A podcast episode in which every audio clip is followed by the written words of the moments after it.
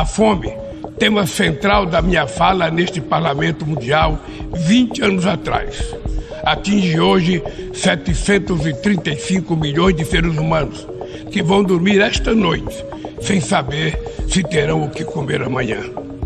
O mundo está cada vez mais desigual.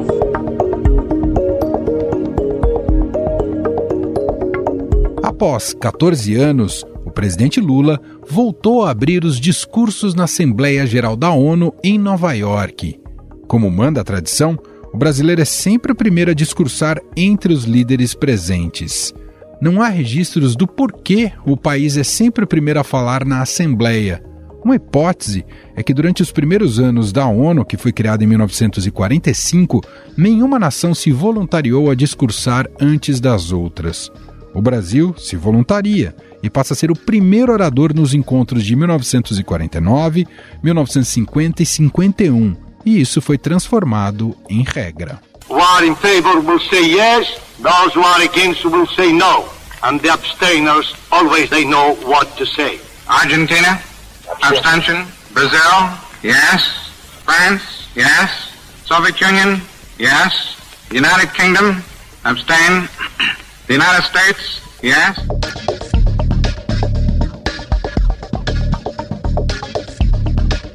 Esse que você ouviu é o diplomata Oswaldo Aranha, que em 1947 presidiu a primeira sessão especial da Assembleia, uma reunião histórica na qual foi aprovada a criação do Estado de Israel. 76 anos depois deste discurso, Lula enfatizou, em 21 minutos, a volta do Brasil às relações internacionais e às boas práticas da política externa. Nosso país está de volta para dar sua devida contribuição ao enfrentamento dos principais desafios globais. Resgatamos o universalismo da nossa política externa, marcada por diálogo respeitoso com todos. A comunidade internacional está mergulhada em um turbilhão de crises múltiplas e simultâneas. A pandemia, crise climática e a insegurança alimentar e energética ampliada por crescentes tensões geopolíticas.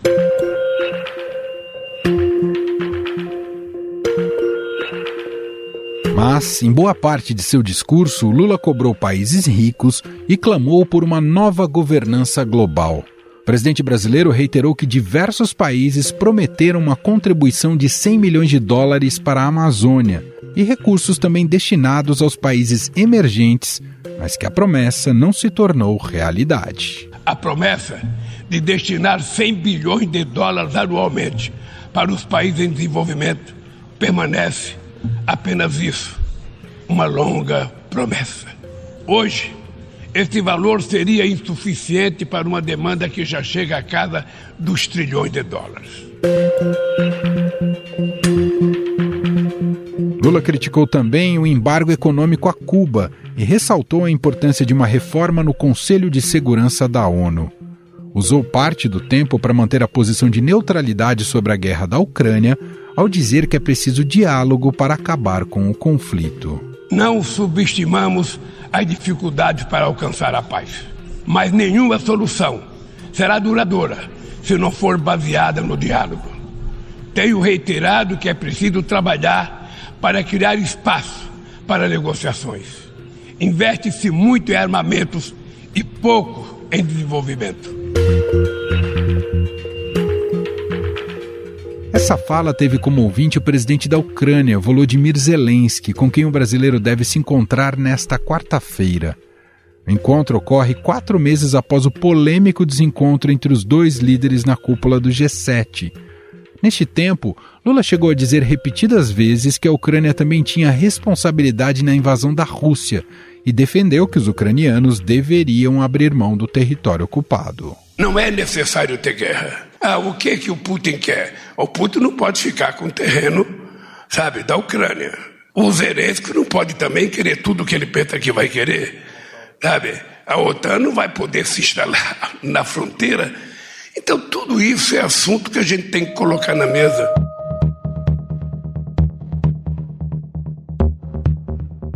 O presidente brasileiro também ponderou sobre a necessidade de uma nova governança global citando a cúpula dos BRICS, que foi realizada em Joanesburgo, na África do Sul. Os BRICS surgiu na esteira desse mobilismo e constitui uma plataforma estratégica para promover a cooperação entre países emergentes. A ampliação recente do grupo na cúpula de Joanesburgo fortalece a luta por uma ordem que acomoda a pluralidade econômica, geográfica e política do século XXI. Em 2023, a Assembleia Geral da ONU está, de certa forma, esvaziada, sem a presença do presidente da China, Xi Jinping, do presidente da Rússia, Vladimir Putin, e do primeiro-ministro do Reino Unido, Rishi Sunak, e além do mandatário francês Emmanuel Macron. Mas, para o Brasil, a ida a Nova York foi importante. Além da reunião com Zelensky, Lula se encontrou com Joe Biden.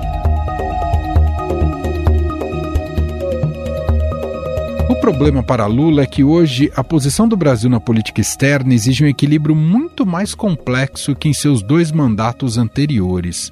Por um lado, o país precisa se reposicionar após a desastrosa relação com outras nações do governo Bolsonaro por parte especial de dois chefes de Estado é uma coisa que confirmou o que eu pensava no passado. O que eles pensam a nosso respeito.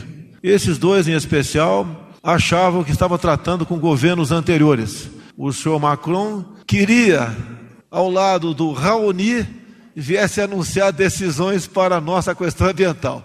Dele um rotundo não. Por outro lado, Lula tem se mostrado menos habilidoso do que em seus governos anteriores para tratar questões internacionais. São os casos das falas sobre o Tribunal Penal Internacional, a vinda de Putin para o Brasil e até a democracia relativa da Venezuela. É, deixa eu lhe falar uma coisa: o conceito de democracia é relativo para você e para mim. Eu gosto de democracia porque é a democracia que me fez chegar à presidenta da República pela terceira vez, tá? Por isso que eu gosto da democracia e a exerço na sua plenitude. Quem quiser derrotar o Maduro, derrota nas próximas eleições. Agora vai ter eleições. Derrote!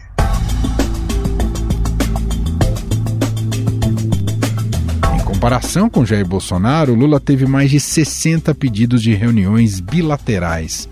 Já o ex-presidente foi escanteado por líderes mundiais que o viam como um párea internacional. Afinal, o que o discurso de Lula na ONU pode mostrar de caminhos para a política externa brasileira? O Brasil terá que ter uma posição mais contundente sobre temas polêmicos das relações internacionais, como a guerra na Ucrânia? Sobre o assunto, vamos conversar com a professora de Relações Internacionais da ESPM, Denilde Rosehacker.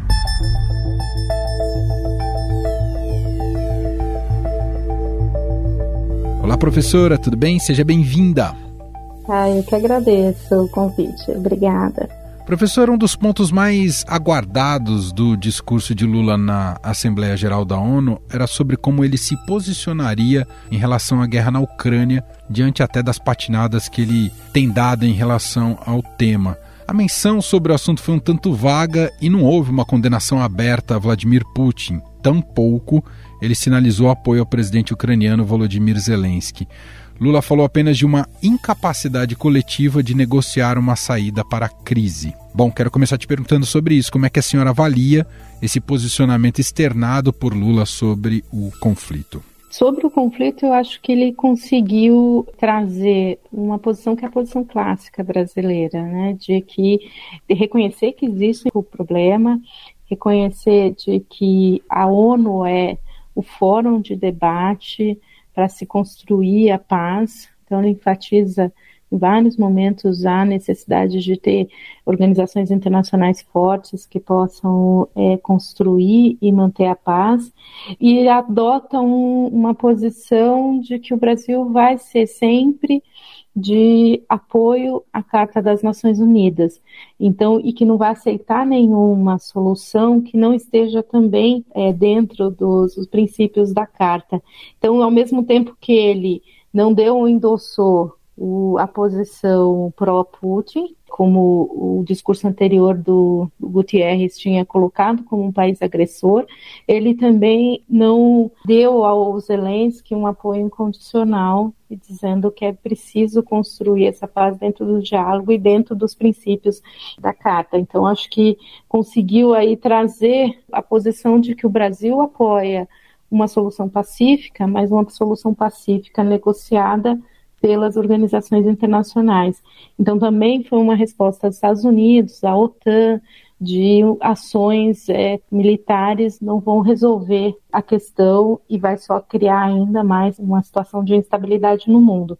Então, acho que foi uma solução muito dentro da nossa política externa, com um discurso muito centrado na tradição da política externa brasileira. E isso fez com que ele não tivesse aí aqueles ímpetos, como você colocou no início, falas que pudessem gerar algum tipo de constrangimento. Então, foi um, uma solução muito adequada e dentro da nossa tradição. Te surpreendeu, professora, o pedido enfático do presidente Lula pelo fim do embargo a Cuba, nesse, nesse discurso de abertura da, da Assembleia, e também a defesa por Julian Assange, fundador do Wikileaks? Foram os pontos, digamos, mais ousados no conteúdo do discurso do Lula?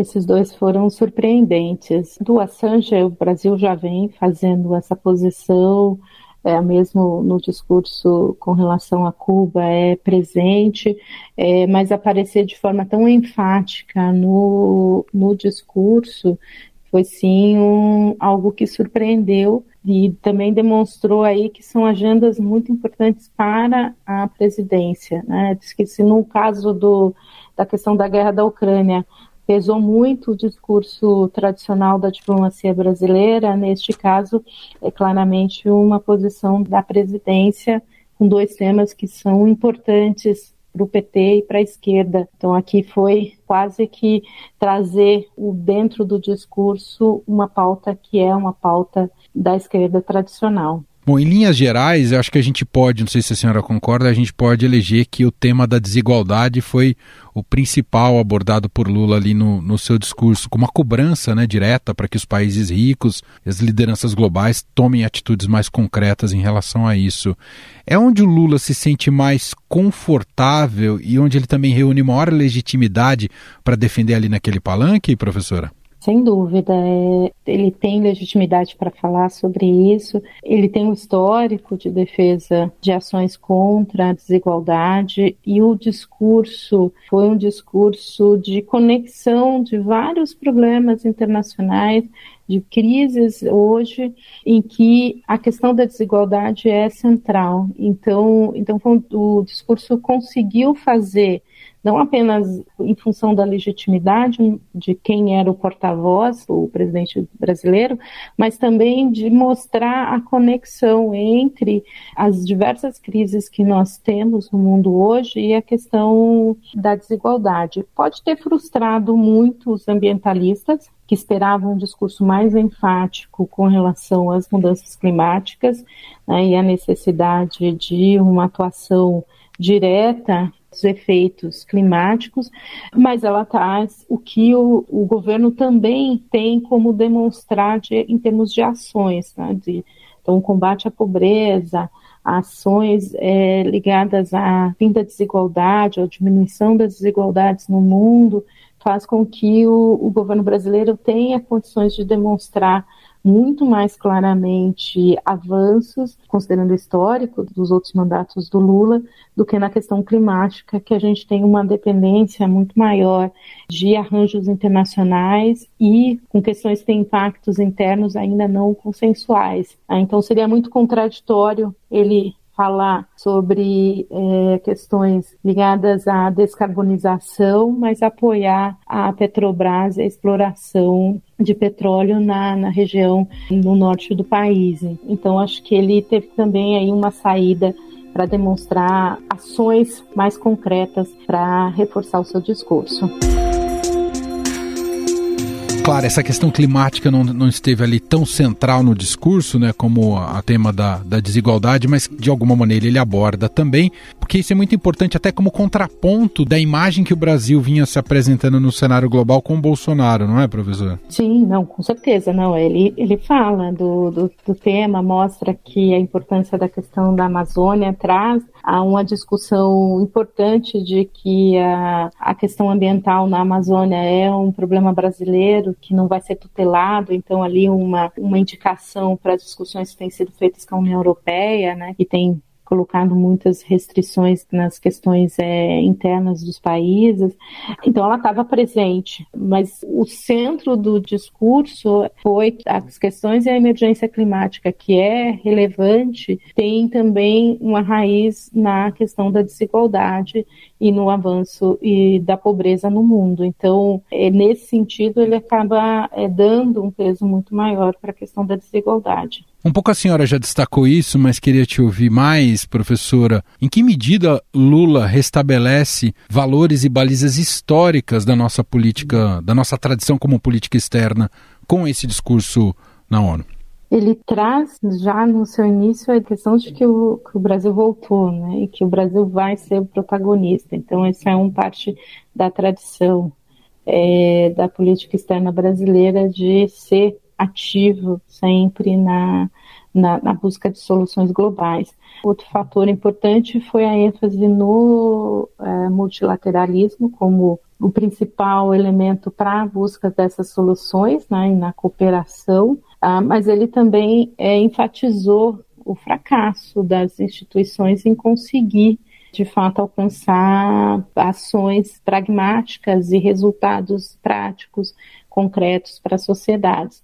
Então, então, ao mesmo tempo que ele coloca a importância dessas organizações, há também a necessidade, que é algo que vem sendo dito pela diplomacia brasileira, a necessidade de reformulação e adequação dessas regras. Acrescentaria também um outro elemento que foi basilar ali da, da discussão, é a ideia de que existe entre os países ricos a necessidade de olhar para os países em desenvolvimento e entender que esses países dependem não só de recursos, mas de políticas específicas para que a gente consiga é, alterar todas as crises em que vivemos atualmente. Então, esse discurso da, do desenvolvimento, do contraponto entre países ricos e a falta de comprometimento dos países ricos na busca de solução também é algo que vem lá desde os anos 70 na política externa brasileira e, novamente, a gente percebe no discurso do Lula. Para a gente fechar, professora, queria te ouvir, né, até como um pouco de expectativa, né? O Lula segue lá nos Estados Unidos e agora tem um encontro muito esperado, um encontro bilateral com o presidente ucraniano Volodymyr Zelensky. O que, que dá para sair de, desse encontro? O que, que a senhora diria sobre essa, enfim, essa agenda sendo concretizada? O que dá para esperar é que eles possam ter um, um aperto de mão no final da, da reunião. Acho que essa, essa, é uma expectativa, inclusive, né, para ver qual vai ser a ação e o que, que vai resultar. Eu acho que vai ser uma reunião, tudo indica, pelo menos, é uma reunião que é de aproximação, né, há um distanciamento. O discurso do Brasil como a gente já falou, não foi um discurso pró-Ucrânia, mas também o governo brasileiro que quer sinalizou durante o discurso que é um, um importante abertura para o diálogo, vai é, tentar demonstrar que está abrindo para o diálogo com o, com o Zelensky.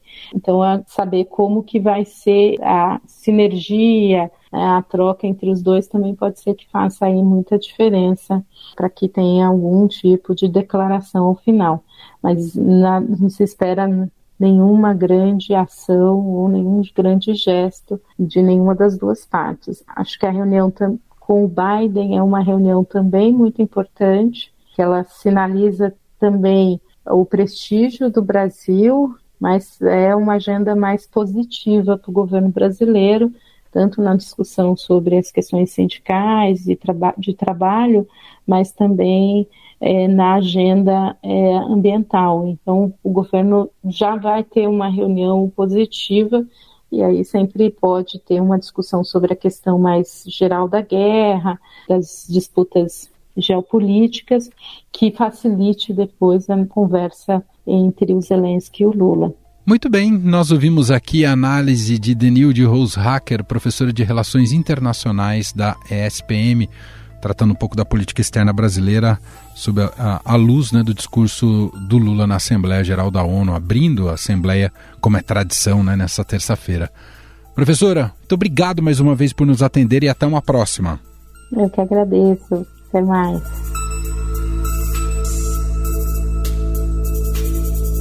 Estadão Notícias.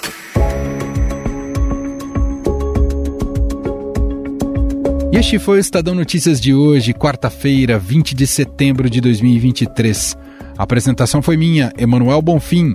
Na produção, edição e roteiro, Gustavo Lopes, Jefferson Perleberg e Laís Gotardo. A montagem é de Moacir Biasi. E o nosso e-mail podcast@estadão.com. Um abraço para você e até mais.